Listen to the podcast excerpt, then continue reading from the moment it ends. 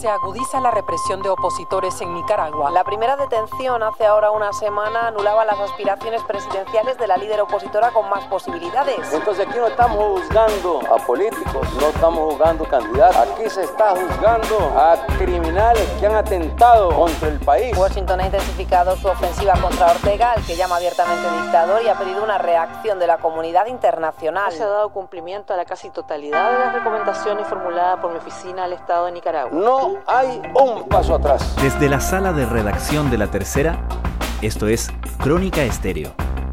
Cada historia tiene un sonido. Soy Francisco Aravena. Bienvenidos.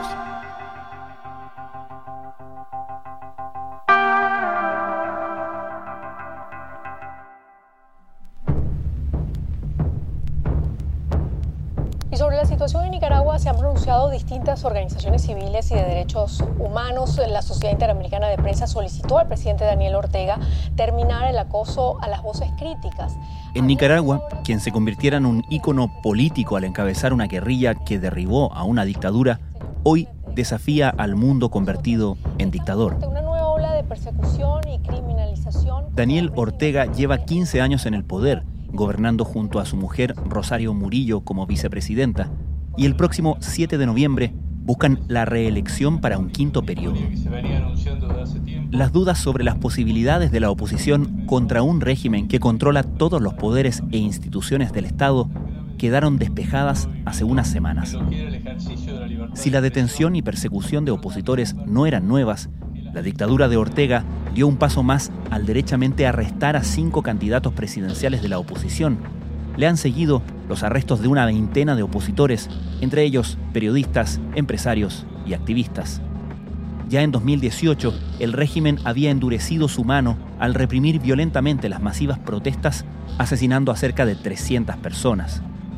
Todo esto ocurre en un contexto regional donde la ola democratizadora de los años 90 parece haber sido más una etapa que la llegada a un nuevo set de mínimos aceptables globalmente.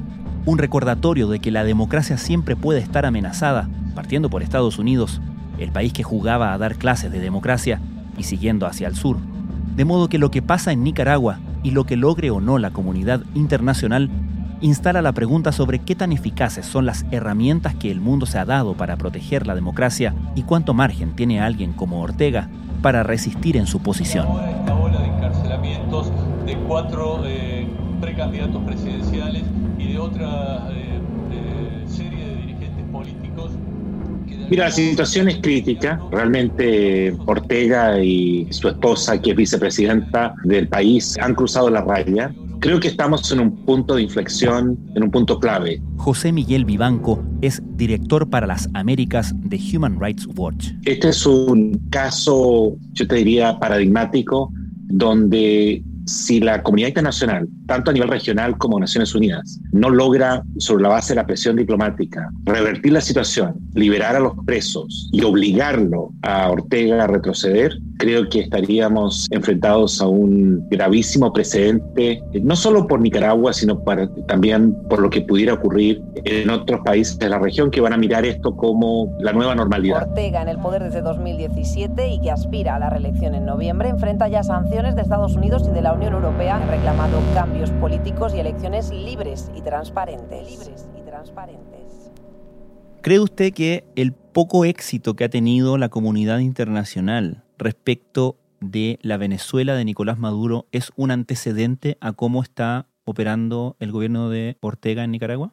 Es posible, es posible que Ortega esté mirando precisamente el caso de Venezuela y cómo Maduro ha logrado resistir la presión y mantenerse en pie con todo lo que ello representa.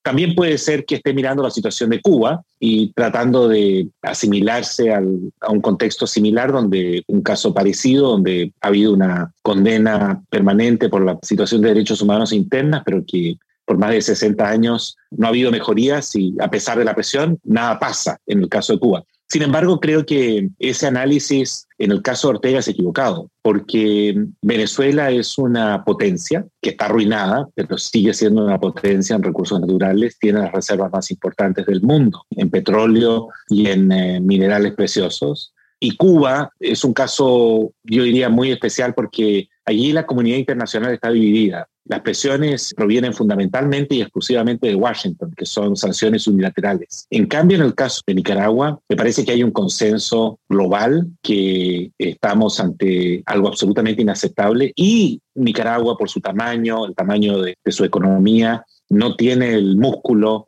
ni las condiciones de Venezuela para resistir una mm, crítica internacional fuerte, tanto de Europa como de América Latina y, y de los Estados Unidos. Concretamente, ¿qué rol está llamado a jugar Estados Unidos y qué rol está llamada a jugar, aunque suene abstracto, la democracia multilateral en el caso de Nicaragua? Yo creo que Estados Unidos es absolutamente vital. Daniel Ortega se defiende de quienes le acusan dentro y fuera de Nicaragua de perseguir a las voces disidentes y eliminar a sus rivales en la carrera presidencial del 7 Durante un discurso en Managua, el presidente del país centroamericano dijo que los 19 opositores detenidos no son candidatos ni políticos, sino criminales, agentes del imperio yanqui que conspiran contra Nicaragua para derrocar al gobierno. Sin Estados Unidos no se revierte esta situación en, en Nicaragua es el único país que puede ejercer un liderazgo claro, firme, contundente, con medidas que puedan este, elevar el costo a la dictadura de Ortega Murillo respecto a lo que están haciendo y obligarlos a retroceder.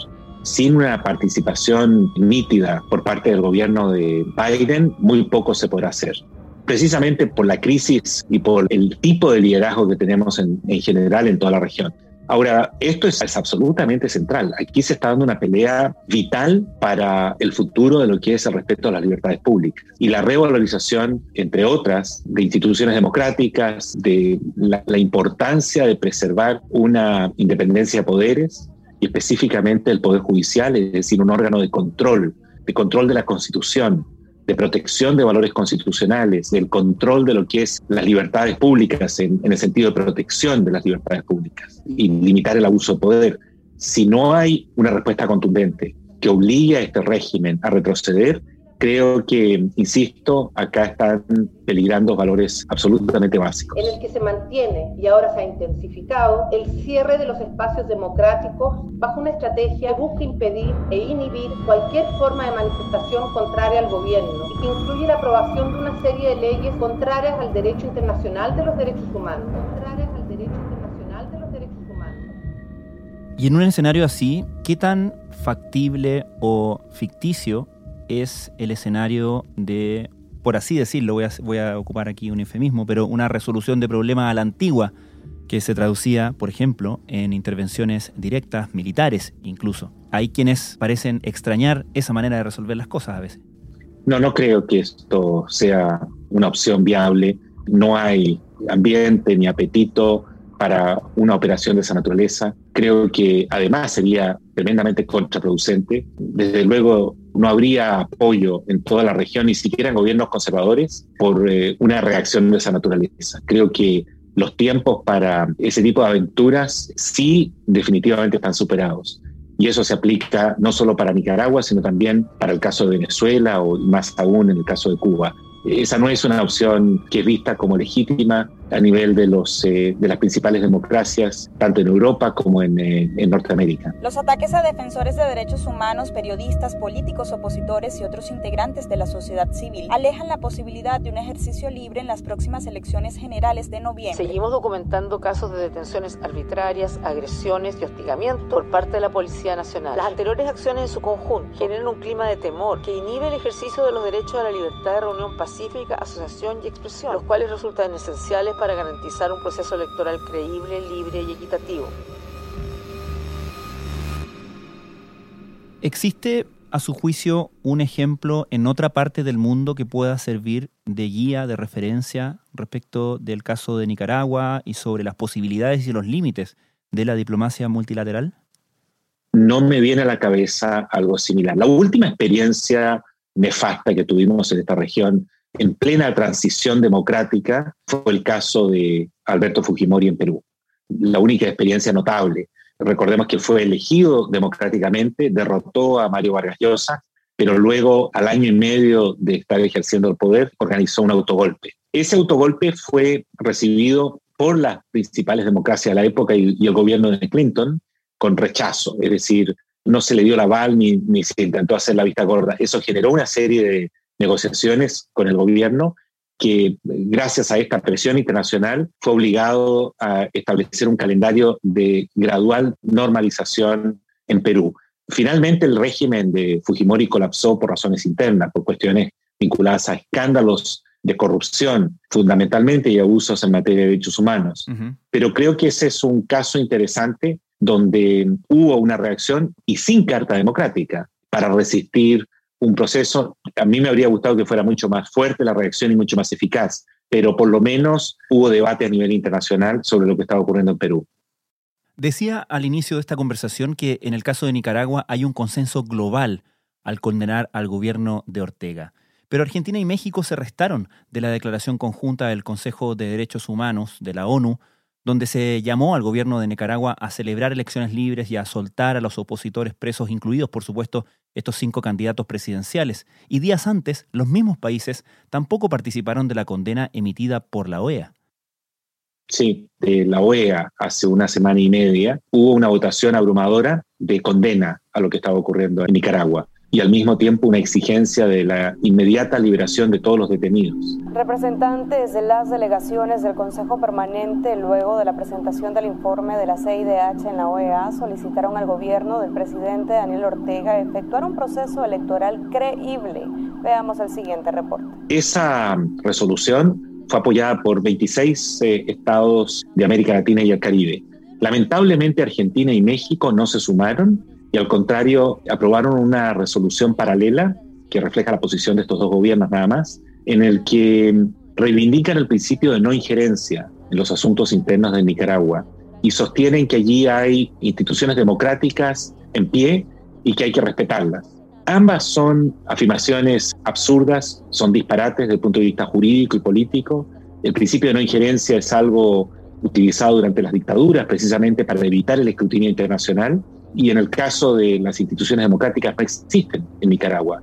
Ortega y Murillo controlan el Congreso, el Consejo Supremo Electoral, el Poder Judicial, el Ministerio Público, la Policía, el Ejército. No hay una institución democrática capaz de frenar estos abusos o controlar el ejercicio del poder por parte de esta pareja que gobierna despóticamente Nicaragua. De tal modo que creo que fue un grave error y un, muy lamentable retroceso en materia de derechos humanos, especialmente para el caso argentino. El presidente del Consejo Permanente de la OEA enfatizó que la presentación del informe de la CIDH es parte de la resolución aprobada el pasado 15 de junio, donde se pide que se brinde informes actualizados de la situación en Nicaragua. Uno se pregunta si casos como estos ponen a prueba o derechamente dejan al descubierto la imposibilidad de los mecanismos continentales, democráticos, de velar justamente por la democracia en el mundo internacionalmente, por fijar ciertos patrones y ciertas condiciones mínimas internacionales. ¿Qué opinión tiene al respecto? No, yo creo que los instrumentos que existen son los adecuados.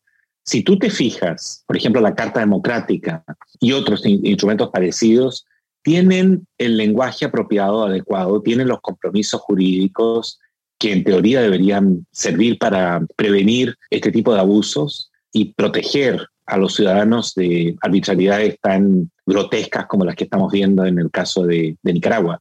El problema es el contexto político. Si tú te fijas, salvo Costa Rica, el resto de los países que rodean a Nicaragua no son precisamente un modelo de democracia. Están también gobernados por, en general, déspotas y corruptos y que han logrado socavar seriamente el sistema democrático. Y el más grande de la región, que es eh, México, eh, me refiero a que, que tiene más influencia sobre Centroamérica, está gobernado por un líder populista como Andrés Manuel López Obrador, que tampoco cree en el respeto a las instituciones democráticas. Está empeñado por controlar el poder judicial y por terminar con instituciones democráticas autónomas. Entonces el contexto es malo y son esos los países los que tienen que mm, ejercer presión, utilizar estos instrumentos internacionales para aislar a Nicaragua y obligar a ese régimen a retroceder.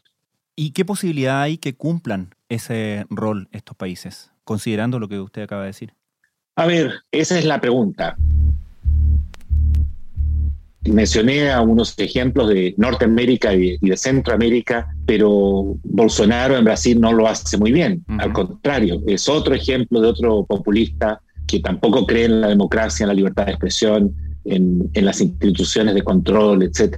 En estas condiciones, luchar por valores democráticos, el Estado de Derecho, por valores propios de lo que es una democracia liberal, no es fácil. Felizmente no está Trump en Washington. Sería aún peor si estuviera Trump gobernando en la Casa Blanca, porque eh, Estados Unidos tendría cero credibilidad para abordar estos temas. Creo que el gobierno de Biden está empeñado en, en armar una política y una diplomacia multilateral con Europa, con Canadá, para tratar esta materia. Y creo que están conscientes que si esto termina consolidándose y en la región se hace la vista gorda respecto a lo que ha ocurrido, las consecuencias podrían ser devastadoras en cuanto a lo, que se ha ganado en el respeto democrático en esta región. Yo le decimos a Estados Unidos, de Norteamérica,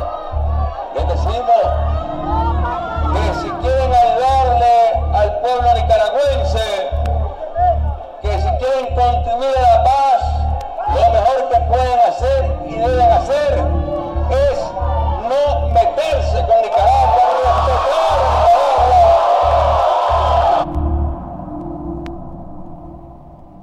¿Cree usted que casos como este nos recuerdan que la democracia como sistema necesita de constante revalidación, legitimación entre los pueblos, particularmente en América? Sin duda, sí. No solo eso, si te fijas lo que ocurrió hace algunos años, nada menos que en una de las, democracias más antiguas del mundo, como los, los Estados Unidos, que terminan eligiendo a un déspota como Trump, por voto popular sin que hubiera habido fraude, el, derrota a Hillary Clinton y luego gobierna el país con el libreto populista, clásico, hasta el día de hoy que no reconoce el resultado de las elecciones.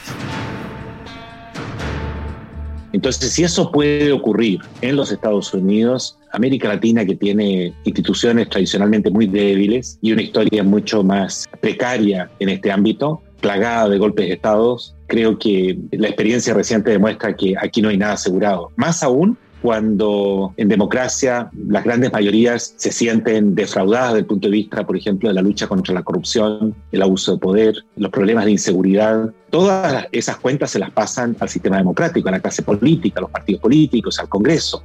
Son instituciones que cuentan con muy, poca, muy poco prestigio. Y ni hablar de lo que es eh, cuestiones vinculadas al desempleo, o a la falta de oportunidades reales que puedan garantizar una mínima movilidad social, a la pobreza a los servicios públicos, de educación, salud, etcétera. Todo ese cuadro es el que lamentablemente conspira contra el sistema democrático y favorece el surgimiento de mesías que eh, sobre la base de demagogia y acumulación de poder terminan deteriorando aún más la vigencia de las libertades públicas, la libertad de expresión, o la independencia del Poder Judicial. Para recuperarnos de los más graves retrocesos en materia de derechos humanos que hayamos visto, debemos tener una visión que cambie la vida y una acción concertada de seguimiento. Precisamos una economía de derechos, un desarrollo basado en derechos y sociedades que en su diversidad compartan compromisos para reducir la desigualdad y avanzar en todos los derechos humanos. José Miguel Vivianco, muchísimas gracias por esta conversación. Al contrario, un placer.